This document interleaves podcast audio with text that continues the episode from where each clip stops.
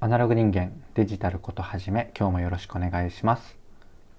はいどうもゆうとです。この番組は聞いているだけでほんのちょっと IT リテラシーがアップしちゃうそんなお得なお話を日々してるラジオになってます。たまたま聞いちゃった方もほんの12分だけでも聞いていってくださると嬉しいです。はいということで今日は何の話をしようかなっていうと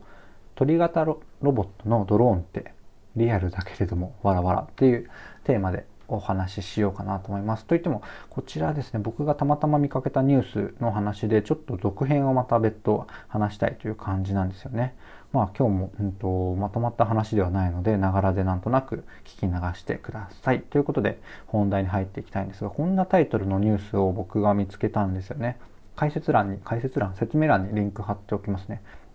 室内でも気軽に話、はすいません。噛みました。室内でも気軽に楽しめる本物の鳥の動きを極限まで追い求めたドローン、メタフライが登場っていう、えっと、ニュースがあったんですよね。で、これ、うんと、なんだろうな、タイトルにも書いたんですけど、もうなんか、無駄というか、本当にエンタメに寄ってるものとして紹介されてるんですよね。えっと、どんなものかっていうと、めちゃめちゃ、鳥の動きを模倣して軽さもかなり極めて、えっ、ー、と、本当にと YouTube の映像が、あの、リンクで、リンク？埋め込みで記事にあるんですけど、なんかもう鳥なんですよね。なんか本当その記事内にも見出しで一つあるんですけど、本物のような動きがただただすごいっていう、もう全然意味がわかんないという、鳥好きは鳥見たいしなっていう、なんか僕がターゲットなのかなみたいな、かなりコアなファンというか、そういう方向けなんですかね。なんかほんと鳥っぽい、まあドローンで結局ラジコンみたいなもんって雑に言ったら怒られるかもしれないですけど、えっと、これで言うと本当に、えっと、多分ラジコン的に遊ぶものなんですよね。自分でコントロールして、えー、自分でコントローラーでコントロールするっていうものなんですけど、本当に鳥みたいな動きをしていて、1万円ぐらいでどうやら、えっ、と、1万円台ぐらいなのかな？で買えるんですよね。日本でも買えるのかちょっとわからないですよね。で、この、えっと、記事とかでも見る限りはおうち時間に楽しめるみたいな室内とかその辺で、え楽しめるよっていう訴求になっているんですが、えっと、多分それだと僕みたいな人が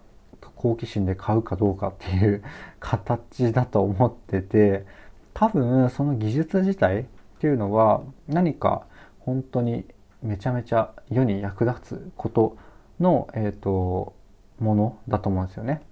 でそれを、まあ、コロナ禍とか関係あるのかわからないですけど自宅とかで気軽に楽しめるようにその技術を、えっと、提供してくださってるみたいなそんな感じだと思うんですよね。でただそれをちょっとサクッとググった限りだとパッと届かなかったのでこの話はま別途なんか僕が突き止めたら皆さんに、えっと、シェアしてみようかなと思う事案です。でなんか重さとかもなんか 10g とからしいですねなんかえっと最近その感覚が養われてきたんですけどあこれ全然違う話です。封筒にえ封筒？あの普通郵便とかで重さによって値段変わるじゃないですか。切手？切符？切手ですね。だから僕切手の切切手と切符すらちょっと分かんなくなるぐらいちょっとポンコツなところがあるんですけど えっと切手かな？で、えっと、いくらになるかっていうのはあの 10g ですとか 25g までとか、えっと、あるんですが、まあ、それ考えるとめちゃめちゃ軽いですよね。10g って。バターとかをよく料理で入れる分量ぐらいですね。なのでなんかドローンって結構規制があったりするんですけどどうやらドローン規制っていうのはこの軽いと軽いんだか小さいんだかで、えーと、対象外になるらしくて普通に多分たこ揚げとかやるような、まあ、たこ揚げとかじゃないかな。でもなんか、うんと、ちょっと広めの公園とかたこ揚げとかできるぐらいの公園とか自宅の庭とかあればそういうところでやるといいのかな。そんなところで、まあ、家でやってる映像とかもあの、ゆあの、記事にあるので、ちょっと見てもらえるといいかなと思います。子供がやってて、まあ、子供は喜ぶのかな？この鳥みたいな動きでラジコンっていうのは、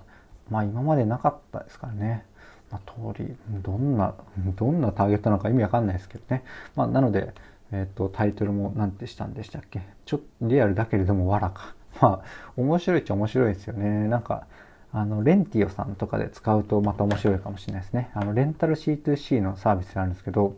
それは、えまあ、5分今いないぐらいなんで、まあ、ちょっとその話をして最後終わろうかなと思います。レンティオさんっていう C2C、えっ、ー、と、どっかでご紹介したかと思うんですけど、あとはラジオ好きな人は聞いたことあるかと思うんですが、ラジオの、まあ、なんでだろうな、相性いいのかな。ラジオの広告とかを出してたりするんですよね。えっ、ー、と、レンティオさんって、まあ今で言うとリモートワークとかの需要でより伸びてるんじゃないですかね。レンティオさんって家電とかカメラとかの、うんと、レンタルを主流にしているサービスで、えっ、と、メルカリさんとかも投資されてたかな。結構、もともとなんか隠れてこっそりちまちま、ちまちまと言ったら失礼ですね。あの、ひっそりと徐々に伸ばす方向だったんですけど、投資とかも入れてガッと伸ばそうとしてるって感じですね。だからロボット掃除機とか、うんと、多分リモートワーク関連とかは結構伸びてんじゃないですかね。あの、あれか、GoPro とか、ドローンとかもパッとトップで出てきたりするんで、あったりしますね。やっぱなんか買うにはちょっとハードルが、あの、レンタルを、レンタル目的でするっていうよりは、多分結構価値としては、買うか迷ってるものを試しに使うっていうのがあったりするんじゃないかなと個人的には思っていて、とそういう訴求だったりするんですよね。あの、ラジオの広告。僕はあの、和牛の、えっ、ー、と、和牛の、あれ？なんかタイトルど忘れした。和牛のラジオがあるんですけど、30分かな？割と短めのラジオで、まあ、毎週僕は聞いた、あ、和牛のモーモーラジオだ。なんだろうなっていう。文化放送さんのラジオで、えっ、ー、と、やってるんですけど、あ、すいません。ちょっと止めますね、一瞬。ちょっと一瞬今さっき咳き込んでしまい止めました。特に編集せずに僕はそのまま出すんですけど、えっ、ー、と、レンティオさん、和牛の桃ラジオの広告主とかになってて、そこでがっつりと宣伝されるんですよね。その CM が割と面白いので、まあ、CM そのまま和牛さんがやってるので、ちょっとネタっぽくなってて面白いっていうのがあるので、ちょっとそちらもあのリンク貼っておくので、ぜひ興味ある方は、和牛さん興味ある方はちょっと聞いてみていただけると嬉しいなと思います。で、なんで C2C このレンティオの話になったかちょっと忘れかけたんですが、思い出しました。あれですね、さっきの鳥のドローンとか、こういうのが面白いんじゃないかなと思ってて、で、さっき、えっと、レンティオの価値って買わずに、買買う前のお試しとかができるよっていう話をしたんですけど、鳥のあのドローンとか、もはや買わなくていい気がするんですよね。えっと、ああいうなんか話題性のあるちょっとおもろいもの、レンタルでいろんな人にポンポンポンポンこう行き渡った方が、まあ、友達同士の貸し借りとかだとお金発生しないですけど、レンタル C2C まで行けば、この C2C、そのサービスといけしていけば、結構いろんな人が使うんじゃないかな。なんかうまくいけばバズって。バズらないかなどうなんですかね。まあ、あの、ルンバがバズることはないと思うんですが、こういうなんかなんだろうな、幕開けっていう、えっ、と、まあ、また話がそれるな。でもま10分までを目安に適当に雑談して、えっ、と、特にまとめずに終わります。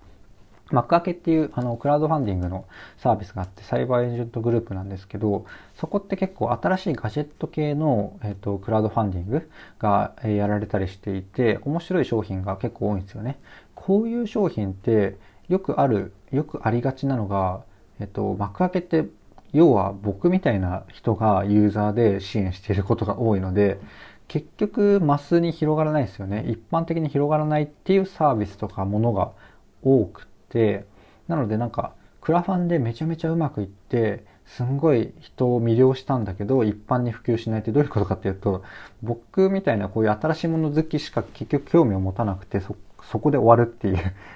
ものたちがあって、そういうものって結局売れないのって、えっと、買うので言うと本当僕みたいな人々、まあ、僕よりもっとなんか特に新しいもの好きでお金もある人だと思うんですけど、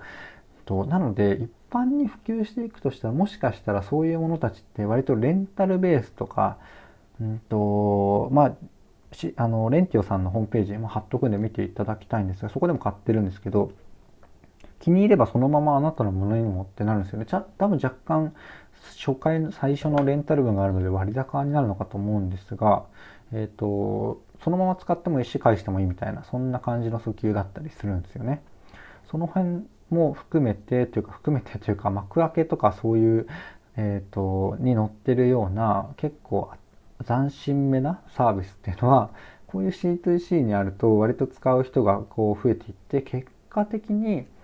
まあ、レンタルで使われるのが当たり前というかレンタルで流行るのか、うんと、そこきっかけで使う人が結果的にこう結果的にって何回も言ってるな、えー、増えていって最終的に、うんと、普通に買う方で普及していくとかもあるのかなと思ったり思わなかったりというなんかよくわかんない、うんと、すごい今日展開しましたね。まあ、これがなんか僕の、えっ、ー、と、普段の雑談の流れで、本当いろんな人をこう、頭脳みそを疲れさせているんですがあっち行ったりこっち行ったり関連の話をバンバンしていきつつ最後まとめると今日の何の話かっていうと別にないですよねタイトル的に言うと、まあ、リアルすぎてもうこの意図が意味わかんなかったのでちょっと触れてみましたっていうお話ですね鳥型ロボット。ちょっと僕買わないと思うんですよね。でも興味はあるんですけど。買う人いたらちょっと感想をシェアしてほしいし。なんだろうなどんぐらいなら出すかな。基本的に僕何かサービス買わなかったり使わなかったりする場合はいくらだったら使うのかなとか。自分はじゃあなんで使わないんだっけ？誰なら使うんだろうっていうのを常に想像するのが癖なんですけど、えっ、ー、と、僕だったらじゃあいくら出すかな。買うんだったら、えっ、ー、と、メルカリで5000円かな半額かなえっ、と、借りるんだったら、うん、まあ長さによりますけど、2泊3日2000円とかえー、全然この5分の1ぐらい多分出すと思いますね。1500円とかだったら、えっ、ー、と、数日のレンタルで喜んで出すと思いますね。なんだろう、こう、感覚としては、あの、書籍1個ぐらいの体験の価値はあると思ってて、でも、でも1万円だとなんか高い気がするんですよね。なので1、それこういう人が例えば10人とか20人もしあの見つける自力で見つけることができれば1万円で買って、えーと、1000円で貸したとしても20人見つければ2万円ですよね。まあ、稼ぐことも可能みたいなそんな話ですねビジネスは僕の専門でもないし得意でもないんですけど、えっ、ー、とまあ、そんな感じで世のレンタルサービスとかが、えっ、ー、とできているとメルカリで稼ぐ人とかもそうですよね。うん、背取りとか結局安、あのー、仕入れて売ったり使わせ使ってもらってその元手より高くなれば儲かるっていう話ですからねっていうよくわかんない、えーと、ビジネス的な話になったんですがこういうところまでたまに触れたりしますよっていうのが僕の番組です。基本的には、えっ、ー、と IT とかウェブを一つ題材にとってそれに関する情報ニュース的なもの足す僕の思ってることとか知ってることをつらつらとお伝えする番組になってます。ちょっとでも良かったかなとか、えー、と役に立つなって思ってくださった方いらっしゃいましたらいいねとかフォローとか、えー、コメントやレタいただけるとめちゃめちゃ嬉しいです。というところで、えー、最後までお聴きいただきありがとうございました。ではまた。